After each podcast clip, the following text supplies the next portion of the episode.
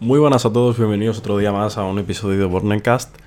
Hoy antes de nada, como siempre y como en todos los episodios, voy a mandar un saludo, un abrazo y todo mi agradecimiento a la gente que está intentando luchar contra el coronavirus, a todos los, todos los medios que están haciendo posible que cada vez más gente se recupere y que salgamos lo más, lo más rápido posible de esto.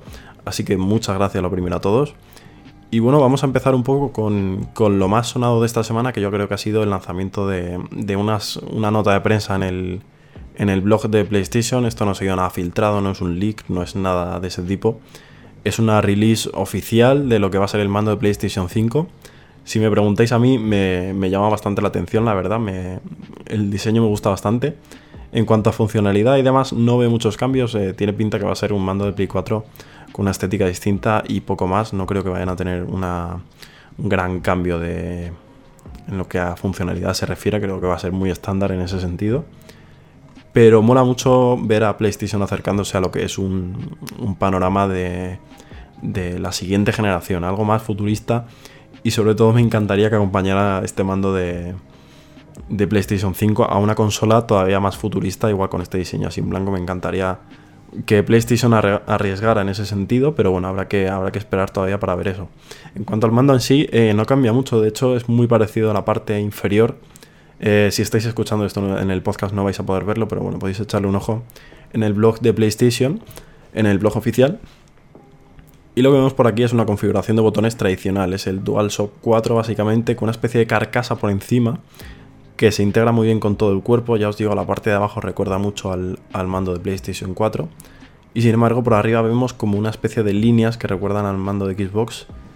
Eh, es como si pusiéramos un mando de Xbox encima del mando de la PlayStation 4 y dejáramos únicamente la parte de abajo de los, de los joysticks eh, original de la Play 4. Ya os digo, la orientación de botones es prácticamente igual, sigue estando el pad eh, táctil que imagino que alguna, que alguna funcionalidad extra traerá pero básicamente en cuanto a botones y disposición sigue siendo la misma. Encontramos que ha cambiado ahora no es el botón de options y el de share, sino que siguen haciendo lo mismo, lo que pasa es que han puesto un par de simbolitos que, que cambia un poco, ¿no? A la derecha tenemos el de options con, tres barritas que parece una hamburguesa. Y en la parte izquierda tenemos como, tres rayitas verticales que nos indican que es el botón de share.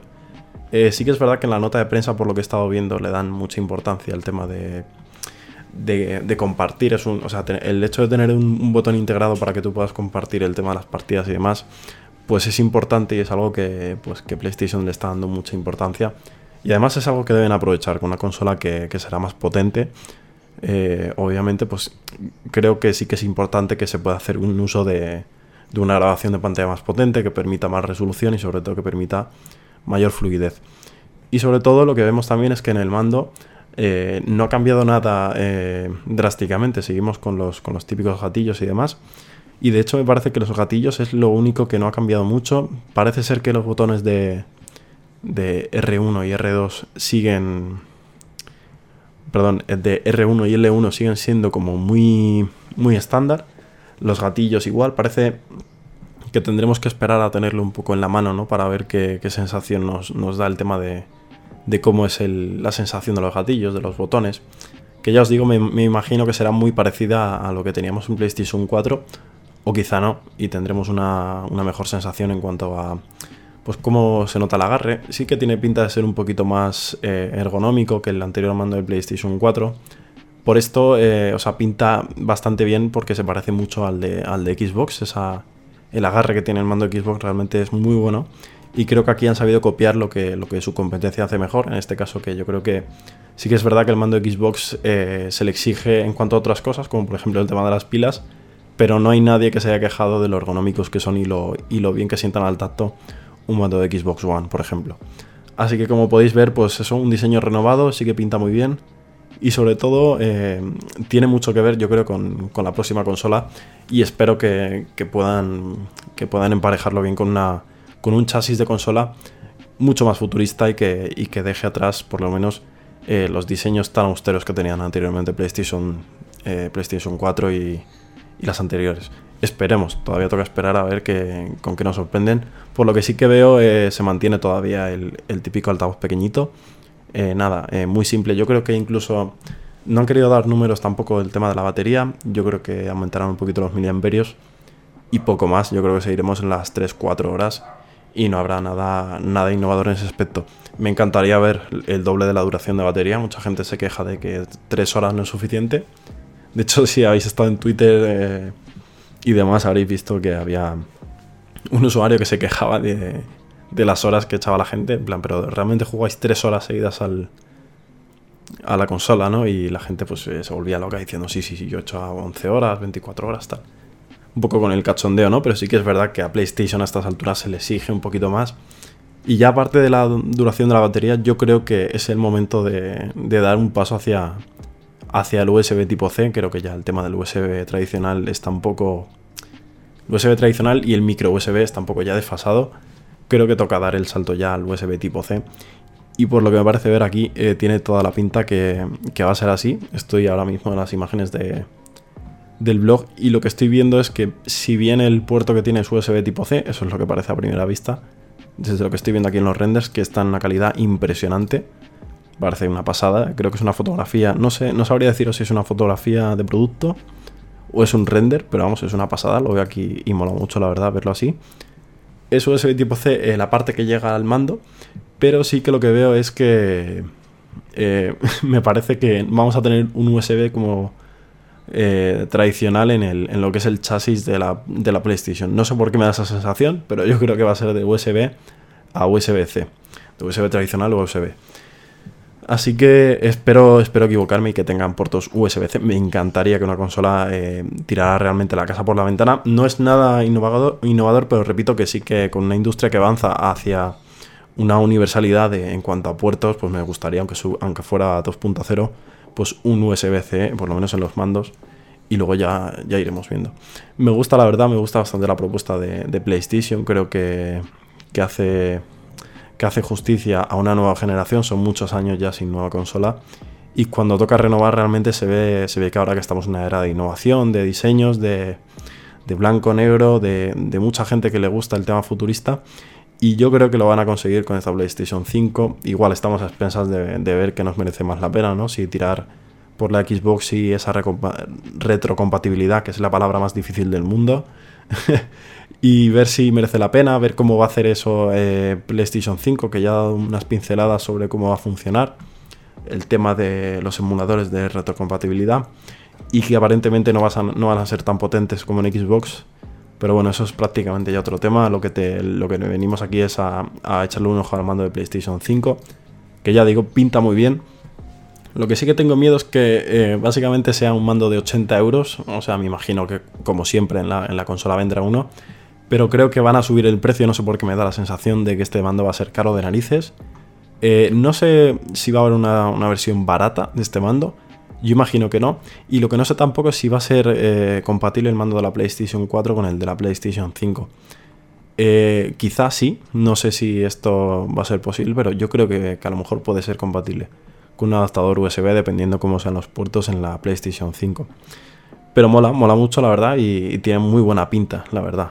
Espero que, que, hagan un buen trabajo y sobre todo que le puedan plantar bien cara a Xbox. La gente por lo que veo se está volviendo muy loca en Twitter, no sé qué le pasa a la, a los fans de, PlayStation y de Xbox, creo que se les está yendo un poco, sobre todo cuando ninguna de las dos consolas ha salido a la venta todavía, habrá que esperar. Y joder, siempre volvemos a lo mismo, compraos lo que más os guste y lo que realmente os llame la atención, no compréis porque mm, digáis, joder, es que esto es superior, es que miradlo bien y si merece más la pena la PlayStation 5 de salida, os la compráis, que merece más la pena la Xbox, tal, o esperáis y veis qué precios van teniendo y demás falta enfrentarse por Twitter, que estoy viendo unas peleas que, es que son eh, acojonantes, la verdad. Así que nada, vamos a pasar con el siguiente tema que básicamente a mí me da un poco de palo porque veo que está haciendo un poco como aguas por todas partes y es el tema de Google Stadia. Eh, han anunciado que van a haber dos meses de, prueba gratuita. Más que una prueba es como una especie de regalo que hace Google. Pues yo creo que imagino que también con el tema de la cuarentena, pues para que la gente pruebe el servicio y vea realmente si merece la pena. Como títulos, eh, hay muy poquitos eh, gratuitos, entre ellos, pues por ejemplo, Destiny 2, que sí que es un juego que a mí me ha gustado personalmente mucho. Guild, por ejemplo, Zamper, muchos juegos ¿no? que realmente no...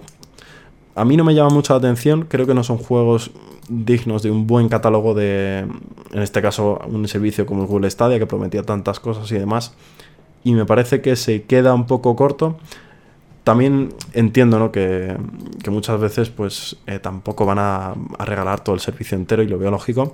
Y una cosa que sí me ha gustado es que también estos dos meses los va a quitar de la gente que, que lo tenía ya contratado, pues esas dos mensualidades se las van a ahorrar, cosa que está bastante bien, siempre que con este tipo de promociones se, se lo regala mucho a la gente que entra de nuevas y a los que a los a los usuarios que ya estaban se les deja un poco de lado, pues en este caso Google lo hace un poco, poco mejor que otro tipo de servicios y lo, y lo ofrece también para la gente que, que ya estaba suscrita.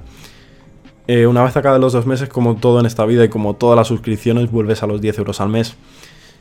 Sí que es verdad que veo el catálogo de Google Stadia demasiado verde, o sea, no lo veo como un servicio como para competir con, con GeForce Now, por ejemplo, o la alternativa de, PlayStation Now siquiera, que no sé si es PlayStation Now, todos son básicamente servicios de, eh, de juego online y de que puedas conectarte desde cualquier sitio y echarte una partida, lo que sea, con un poquito de buena conexión a internet y demás. Pero básicamente todos ofrecen lo mismo, sí que es verdad que unos y otros con, sus diferencias, ¿no? En el caso de Stadia sí que veo que mm, le, puede mucho el tema de, de intentar vender el mando de Google Stadia me parece muy caro, son ciento, creo que son ciento y tantos euros el tema de, del mando. Si, si, me dejáis un segundo, os lo miro. Pero me parece una pasada, o sea, el tema de, de los mandos. Está guay, tiene muy buena pinta el mando como tal. Incluso me puede llegar a gustar comparado con otros. Pero, o sea, ya digo, yo creo que es un poco.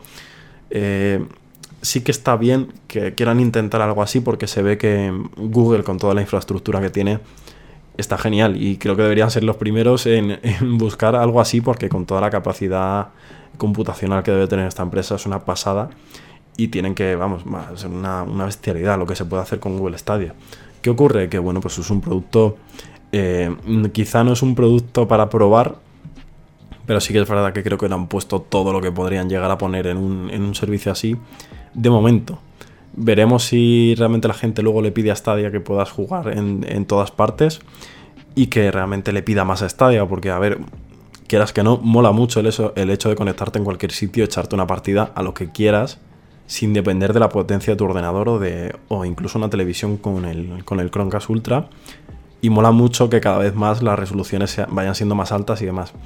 ¿Qué ocurre? Que toda esta gama de, servicios que ha pasado eh, ahora en los últimos meses de que han ido saliendo y demás, pues van compitiendo entre ellos y sí que van a ir mejorando todo el tema de, usar esto en un, en un, futuro y que esté ya más asentado. Dudo mucho que ahora mismo la gente que está utilizando este tipo de servicios sea un gran número. E imagino que será gente que, bueno, que quiere probarlo y demás, algunos enganchan unos meses, pero no veo a gente eh, streameando Google Stadia más allá de la gente que está con contenido patrocinado no veo a la gente disfrutando de esto como si fuera una consola tipo Nintendo Switch, eh, con ese tema de, la portabilidad y de ser muy fácil de llevar a todos los lados.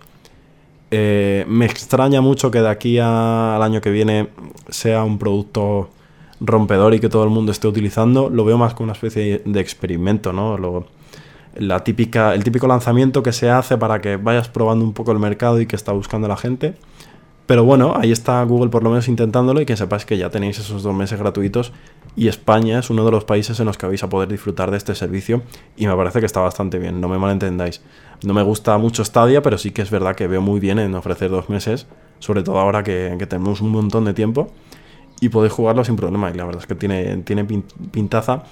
Eh, el poder utilizarlo gratis. Ya os digo que a mí el tema de la suscripción no me llama mucho porque no veo que sea un producto terminado pero bueno, pues ahora podéis aprovechar y jugaros estos dos meses gratis con los títulos que tenéis ahora en, el, catálogo.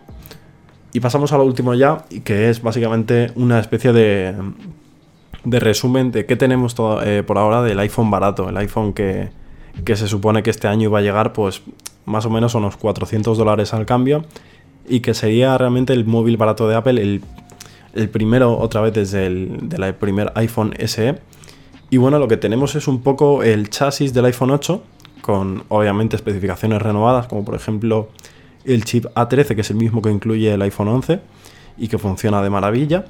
Y sí que es verdad que si bien tenemos eh, un iPhone barato, tenemos recortes por todos los lados. Imagino que veremos pues igual 3 eh, GB de RAM con una pantalla que no llega a resolución Full HD eh, va a ser como una especie de iPhone 8 con, los con, la, con la parte interna del iPhone 11 imagino que tendremos una cámara, no creo que tengamos dos porque si no se comería el iPhone 11. Imagino que esa cámara será el mismo sensor que el iPhone 11, pero que aquí no tendremos ni, ni modo de retrato con un sensor dedicado, ni sobre todo un gran angular. Me extraña mucho. Me gustaría mucho verlo, eso sí es verdad. Me encantaría verlo porque sería una pasada. Y bueno, pues eh, todavía no, llegaríamos a eso de, poner una pantalla con, sobre todo con los bordes ajustados del notch, eh, en un iPhone barato. Aquí tendríamos el chasis del, del iPhone 8 y seguiríamos teniendo los marcos. Imagino que todavía tendríamos el tema del botón, del botón áptico en la parte de abajo. Eh, tiene muy buena pinta, sobre todo si eres. Eh, si has estado en Android toda la vida y quieres pasarte a, iOS y quieres probarlo, me parece que por 400 y pico euros que, que imagino llegar aquí a España. o realmente aquí en España llega a un precio bastante más alto. Yo, creo que estará en los, en los 500. Pero bueno, si llega, porque lo mismo todo, todos son rumores, ¿no? Y el mismo y lo mismo ves que estaba muy cerca y luego acabas dándote una, un, golpe de realidad y ves que no sale nada. A lo mejor no, este iPhone no llega, no queda en nada, pero bueno, hay tantos rumores y tantos reportes de gente que, está segura de que va a salir y demás, que tiene pinta que a lo mejor llega, a ser una completa realidad. Como lo dicho, eh, muchos tweets, mucha gente que, asegura que este año sí que va a ser, que muchos... Eh, no hay leaks como tal, pero sí que es verdad que mucha gente eh, interna y demás intenta mandar comunicados de prensa, decir, oye, pues esto va a tener este tipo de especificaciones y tal. Eh, tiene muy, muy buena pinta, como digo, para gente que quiera probar iOS por primera vez y no se quiere gastar pues la pasta que vale un iPhone 11, un iPhone 11 Pro, ni siquiera los anteriores porque siguen siendo móviles bastante caros. Y creo que junto al iPhone 11 yo creo que será de los móviles más vendidos. El iPhone 11 es bastante barato para lo que ofrece y ya si lo bajamos un poquito más y encima le ponemos el cuerpo de, de un iPhone 8, que hay gente que le gusta mucho eh, el diseño y el hardware de, lo que es el, cuerpo del iPhone 8, pues tenemos un ganador clarísimamente si te, si te gusta Apple o si quieres empezar a probarlo.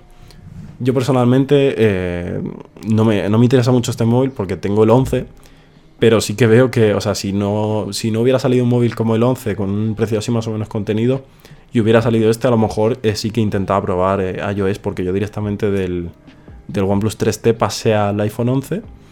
Pero si no hubiera iPhone 11 y hubiera estado este iPhone SE, una nueva edición, ya digo, con, mejores, con mejores partes internas, pues sin duda me habría tirado por él a probar qué tal iOS. Eh, porque como entenderéis, el iPhone SE que salió en su momento es, una, es un iPhone 5, creo que era un iPhone 5S, que realmente eh, cogía esas eh, especificaciones un poco mejores pero no dejaba de ser el cuerpo de un iPhone, un iPhone 5S. Y básicamente un iPhone 5S es como coger, eh, qué sé yo, una cosa muy pequeñita y usarla con una mano muy pequeñito, muy pequeñito. Y a mí el cuerpo del iPhone SE me parecía una cosa muy pequeña. Y sí que es verdad que creo que con este, con este iPhone SE están haciendo dos cosas muy bien. Una es el tema del precio, que ya creo que, o sea, un iPhone por menos de 600 euros con todo lo que ello implica, o sea, más que nada no porque sea un iPhone, sino porque el sistema operativo en sí, eh, pues merece mucha la pena eh, si gastarte muy poquito y poder experimentarlo porque me parece que es una de las mejores cosas que tiene el iPhone. El sistema operativo es una pasada. Yo desde lo que lo he probado me parece una, o sea, me parece un rival total eh, frente a Android. Me parece que ahora está muy completo y está, está genial. Y luego la otra parte que sí me parece súper importante de este, de este nuevo iPhone, del iPhone barato SE, o el SE2, realmente no sabemos cómo va a ser el nombre. Otro de los puntos importantes es el tema de, que hay mucha gente nostálgica de los anteriores iPhone, del iPhone 6, del iPhone 7, del iPhone 8. Gente que todavía le gusta ese diseño con marcos y que no le importa tener ese tipo de dispositivo. Y más siendo un, dispositivo barato. Y gente que le gustan los móviles compactos. Hoy en día eh, hemos vuelto un poquito a esa tendencia de hacer los móviles enormes. Samsung, es que de verdad, He visto el otro día el Samsung S20 Ultra y me parece una pasada de grande. Eh, igual, eh, OnePlus también está haciendo unos móviles enormes. Xiaomi incluso ya se está pasando pues, con el tema del, del Mi 10 Pro. Son móviles muy grandes y yo creo que la vuelta otra vez a los móviles pequeños es algo que, que Apple le va a beneficiar y sobre todo con una legión de seguidores tan fuerte como ha tenido siempre en estos diseños. Y yo creo que va, yo creo que va a ser todo un acierto. Así que nada, estas son las tres cositas que os venía a comentar hoy. El tema del mando de la PlayStation 5, que ya os digo rápidamente que me gusta y, tiene muy buena pinta. Si toca en los, en las, en los huecos ¿no? que le faltan realmente para hacerle, eh, para hacerle frente a Xbox, tiene muy buena pinta. Luego el tema de Google Stadia, que ya os digo que a mí no me convence demasiado, pero que si queréis probarlo, pues tenéis esos dos meses gratis. Aquí en España lo tenéis y en una lista, creo que está por ahí en internet, la tendréis a, golpe de clic de un montón de países en, que, en los que lo podéis probar. Y luego tenemos, eh, por último, como os he hablado de este, de este iPhone barato que debería llegar este año, o si no, el año que viene, y que tiene muy buena pinta para aquellos que queréis pasaros a iOS o que queréis eh, pues simplemente volver a esa experiencia de un móvil más pequeñito. Así que nada, espero veros la semana que viene, o si no esta semana incluso, si me da tiempo a grabar otro episodio. Y nada, eh, espero que estéis todos a salvo eh, con, la, con el tema del coronavirus, espero que vuestros familiares estén bien y estéis viviendo esto pues lo más, lo más divertido posible, ¿no? Porque sí que se hace muy, muy aburrido el tema de estar en casa todo el día, al menos en los países donde tengáis que, yo en mi caso sí, en los que tengáis que, estar en casa, pues sé que, sé que se hace a ratos demasiado estar tanto tiempo aquí. Así que nada, eh, un abrazo a todos y nos vemos en el próximo capítulo. Chao.